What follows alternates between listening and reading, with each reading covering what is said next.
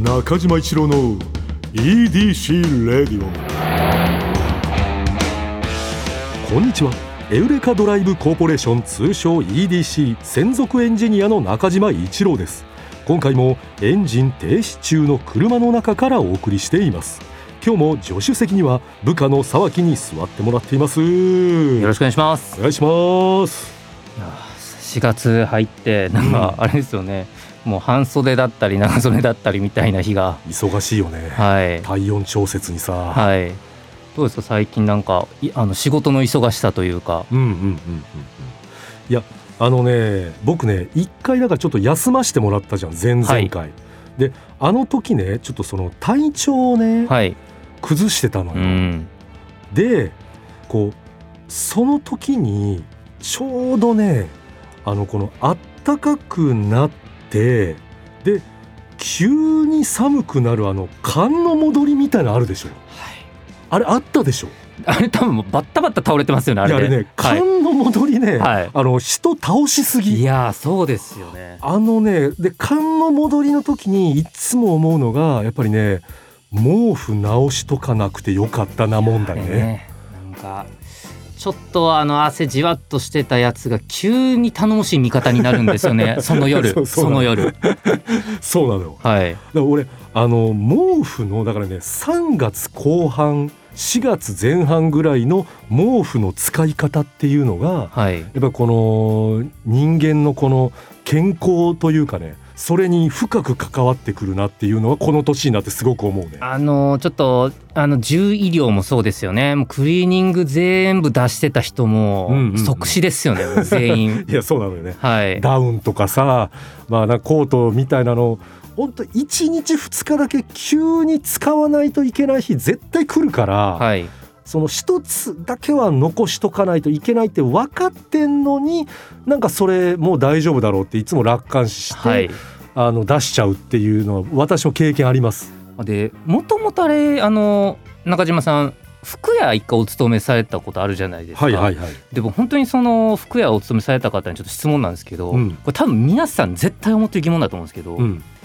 その服に興味あるないとか一回置いといたとしても、うん、毎年ね、うん、あれこれぐらいの季節って何金だっけ、って全員思ってると思うんですよ。本当思うね。あのいや T シャツまだ寒いじゃないですかちょっと。寒い。T シャツは無理。かといって、うん、今僕ちょっと上にパーカーみたいなの着てるんですけど、うんうんうんうん、ちょっと暑いんですよ。そうなの。何着たらいいんですかこれ？T シャツとパーカーの間が今僕はね勝手に僕だけですけど今着てる言ったらシャツねシャツあるじゃないですか、うん、そのシャツって、どう着ればいいんですか？そのなんていうんですか？いろいろ、いろんなシャツあると思うんですけど、うん、でなんかシャツって、うん、えー、まあ、なんかあの古着のシャツとかいろいろあると思うんですけど、寝るシャツみたいな、ね、はいはい。あのなんか、アイロンかけんで、ええやつもあれば、うんうん、アイロンかけなあかんやつとかもあってなんかもっと主服に、うん、なんかまあそれはねいろいろビットアイロンできりゃいいんでしょうけど、うん、もちろん楽に服とは接していきたいなって思ってるんですけど。いや私もその考えです。その今着てらっしゃるシャツはアイロンとかどうなさってるんですか、うん、あの本来はね多分かけた方がいいやつなんだろうけど、はい、私ももうそのアイロンはもうあのしないってもう決めてるから。あのこれってねあのもう覚悟の問題なんだよね。まあ覚悟意思ですよね。意思だから本来はした方がいいっていうのは分かってんだけれども、はい、もう私の人生においてアイロンの時間っていうのは使わないぞという固い意志でちょっとぐらいシワが見えて舐められるなら舐められた方がいいっていうもう私は人生を歩むって決めてるからしてないだけ。うん、あのー、それでもアイロンなさってる方すごいですよねあれはね。すごい。こだわり。尊敬するね。でその結局今シャツ着ればいいってことですか？今は。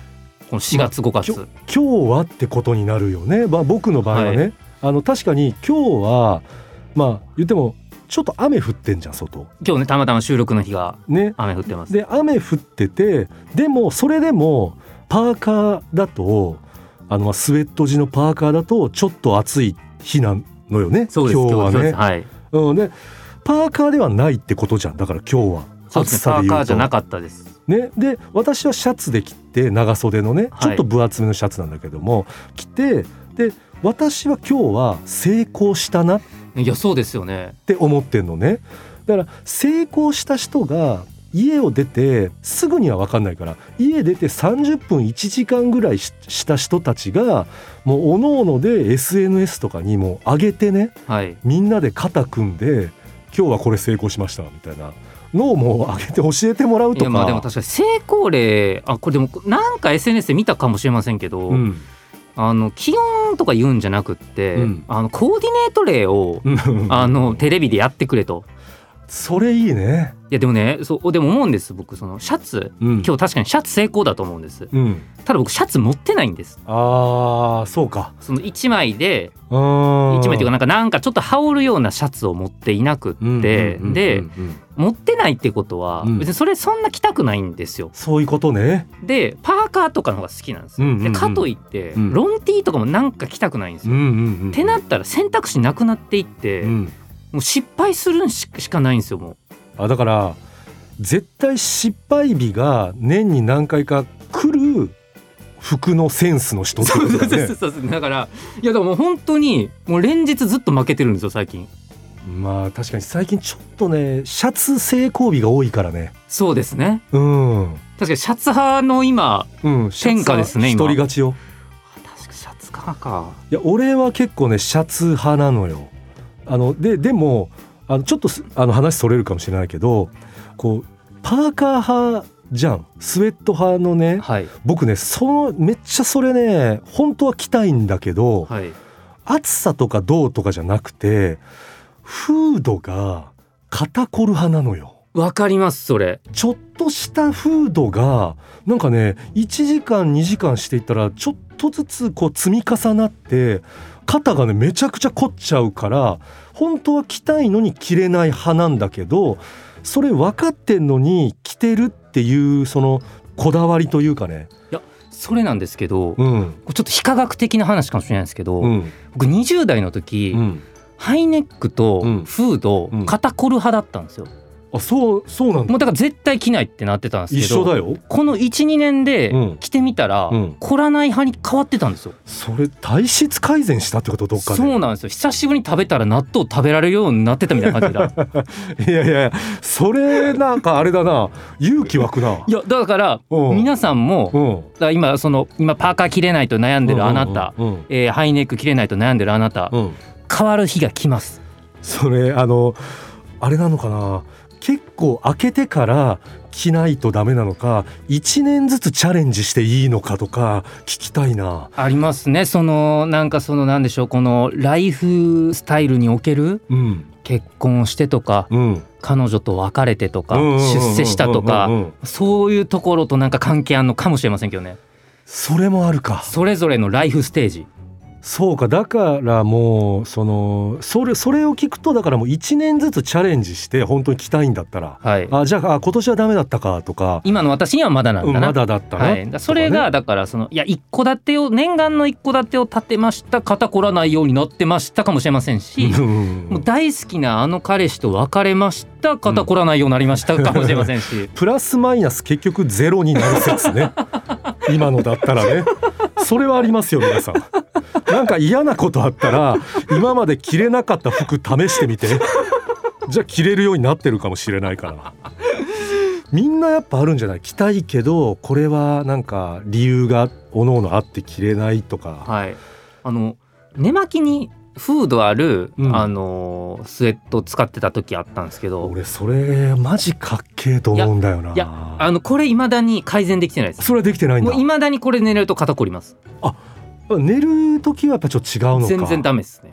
だってさ変なしその寝る時に関しては絶対にいらない機能だもんな。いや絶対もうまあまあまあいやでもこんなこと言ってあれですけど、うん、フードっていらないですよ。あの、まあ、いやエミネム以外誰もいらないですよ。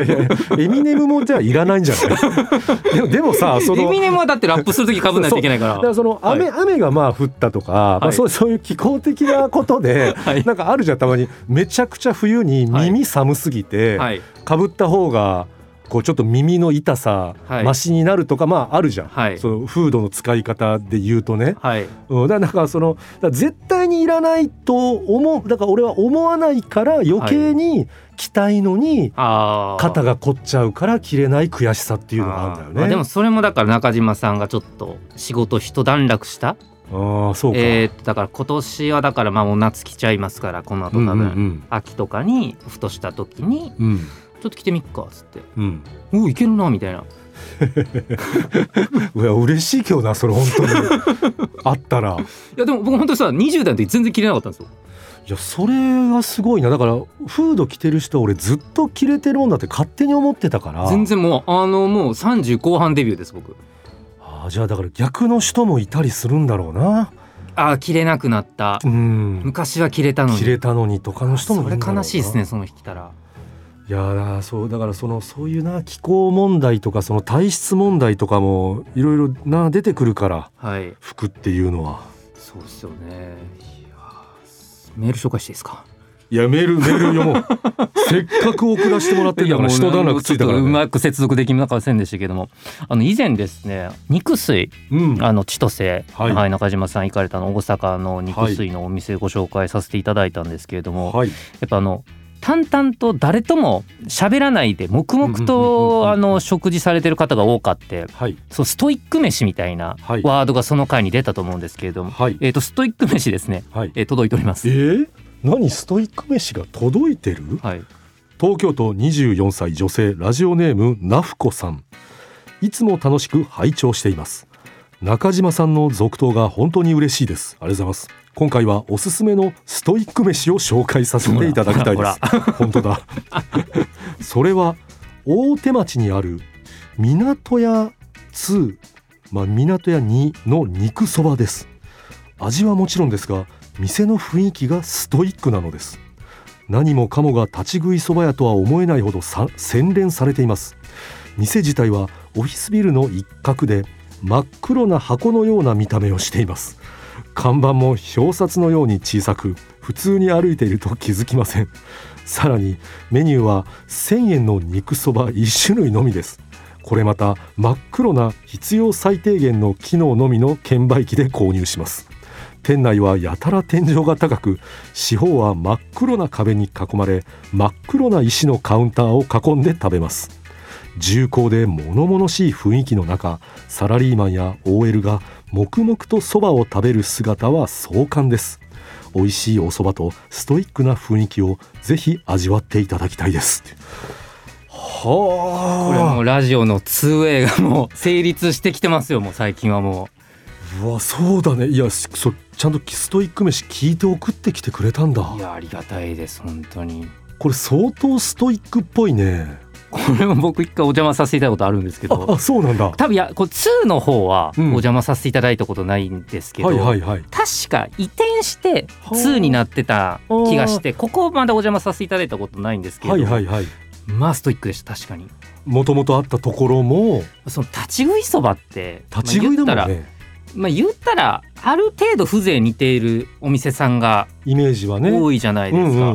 で僕お邪魔させていただいた時のおそらくワンだと思うんですけど、うん、大きな四角形の真ん中に、うん、確か生け花みたいなのがあってでその大きな四角形の辺に沿って人が並びそばを食べるんですよ。だから四角形の中心を見てるわけですよねみんな。はいはいはい。だからみんなだからトークだけど向かい合ってるみたいな。そうですそうです。だから生け花越しに誰かが見えるっていうところで。いいな。いやすっごい不思議な空間でしたね。ストイックだな。硬いんですよちょっと。お蕎麦が？はいちょっと硬いです。ちょっと硬めで。いやまあ腰がある的なこと？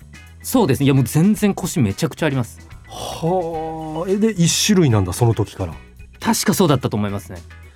えー、だってこれ立ち食いで言ったらまあ1,000円って言ったらまあその素材とかいろいろ考えたらそれ安くはされてるんだろうけど1,000円という料金だけで言うと安くはないからね。そうですよねそれでもみんながあの入りたいって思うぐらいの言ったらこうお味っていうことでしょ？いやなんかちょっと中島さんの感想が聞きたいですね。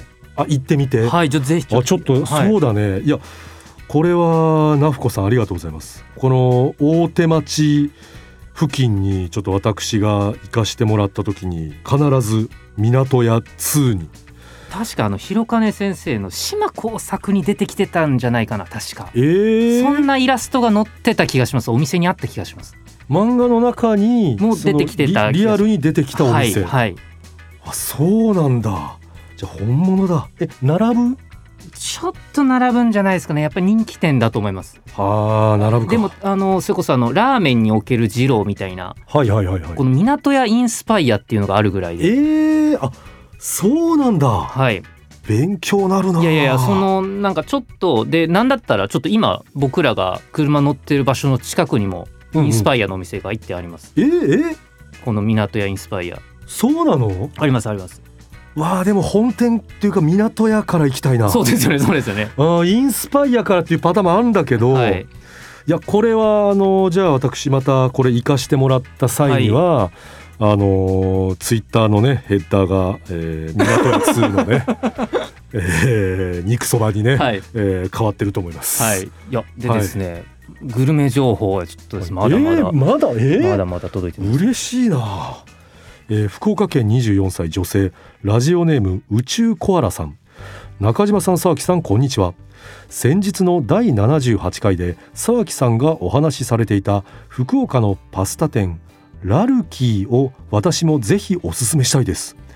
平日でも行列ができるほどの人気店で一番のおすすめメニューはやっぱりペペ玉。ペペロンチーノにふわとろな卵がよくマッチしていてホクホクニンニクがアクセントになっています。濃いめの味付けで細めの麺にとろける卵がよく絡んでとっても美味しいです。厚切りソフトフランスパンにパスタソースをつけて食べるのもうまです。うまそう。そしてこのペペ玉には不思議な誕生秘話があるそうなんです。ある日年配の男性が来店されてここで以前食べたペペロンチーノに卵を絡めたパスタをまた食べたいとシェフに言われました。でもそんなメニューはなく他のお店じゃないですか？とシェフは尋ねたそうですが絶対ここで食べたとお客さんは断言しました。そこまで言われるならと要望に応えてシェフは即興で卵入りのペペロンチーノを作りそのお客さんも美味しい納得してくれたそうです。その後そのパスタがとっても美味しくまかないでも好評だったのでペペ玉としてメニューに加わることになったそうです。お二人にもこのパスタの美味しさを味わっていただきたいです。福岡に来る機会があったらぜひご賞味ください。えー、これ本当にええだな。そうあのね僕ちょっとお名前出させていただいたんですけど僕もお伺いしたことないということだったんで。うんうんうんうん。そうなんですか。いやここんな歴史まで書いて送ってくるこれ丁寧に。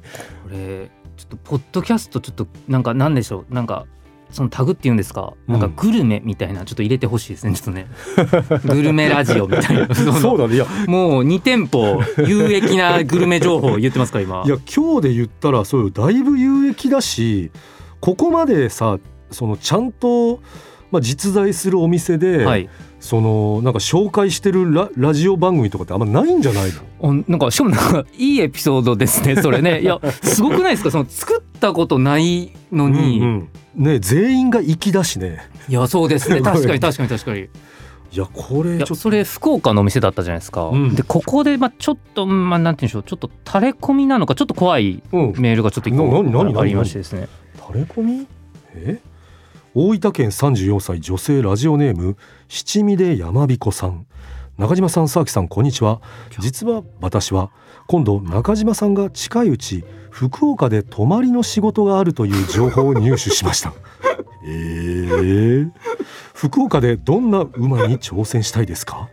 福岡といったら豚骨ラーメンや明太子もつ鍋ですが私的にホルモン焼きや鉄鍋餃子をおすすめしてます中島さんが好きそうな敷居が高くないおじさんがフラッと入れるお店がたくさんありますよ。馬報告楽しみにしてます。あのまず事実確認と言いますか その福岡に近いうちお伺いされるっていうのは事実ですか、事実です。怖い。いやいやいやいや怖いってこれ。いやこれはそれ確かに怖いって。どういう何を見て、はい。あのこの七味で山彦さんはさ、はい、しかもこの断言してさ入手しましたっていうそのこれちょっと言っていい話であれば、うん、いつ頃行かれるんですか？えっとね5月の3日かな？うんちょっと連休に出張入ってるんですね。そう。ちょっと大変ですねちょっとね。とね連休なんで連休なんだけども仕事なんだけれども、はい、いやこれねだからね私もね隠してたわけじゃないのよ、はい、でもちろんこのあのペペ玉のことは話聞いてたじゃん。でその時からもう言ったら決まってたのね。あのその時仕事で行くっていうのは、はい、ただやっぱり仕事が終わるのがちょっと遅いんだよね今の感じで言うと、はいはい、だから間に合わない多分今のままだったら多分間に合わないだろうなと思って言ってなかったんだけどなるほど。でこれどどこから仕入れたのか。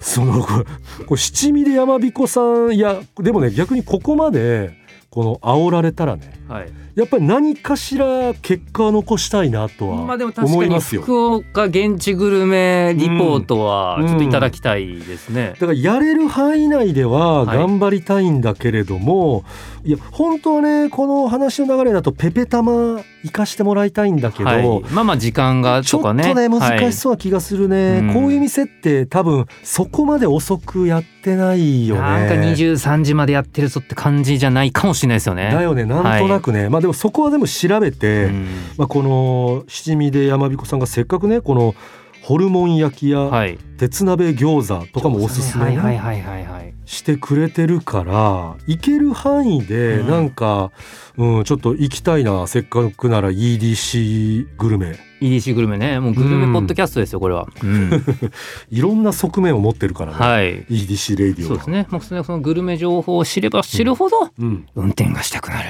そういうスバルさん そういうことです。えー、スバルさんね、あの私も行ってきますね。えー、もちろん車でね。もちろん車で 行ってきますんで、はい、えー、よろしくお願いいたします。ね、えー、それではちょっとエンディングと。いやまた有益な回がかなり有益だね。やっぱリスナーの皆さんのメールがやっぱもうどんどん情報が熱くなってきてるんで、うん、本当優秀だねリスナーさん。この絆をですねちょっとスバルさん、ちょっとよくとくとご覧ください。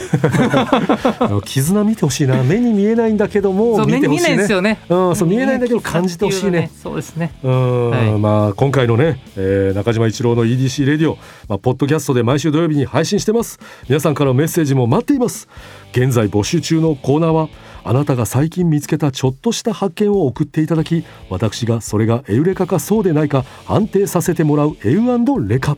みんなで作る落ち着いたら行きたいマップあなたが落ち着いたら行きたい場所誰かに行ってほしい場所もぜひ教えてください。この他にもあなたがおすすめのドライブスポット私と語り合いたい車の話メッセージ何でも受け付けています。すべてはスバルワンダフルジャーニー土曜日のエウレカのオフィシャルサイトからお願いします。それでは中島一郎の EDC レイディオ今日のトークも安心安全快適な運転でお届けしました。車ギャグ。車が好きすぎる人のセリフ。俺さレボーグ通ったら照れて目そらしちゃうんだよね。レボーグってさ逆にどんな感じの人？中島一郎の EDC レディオ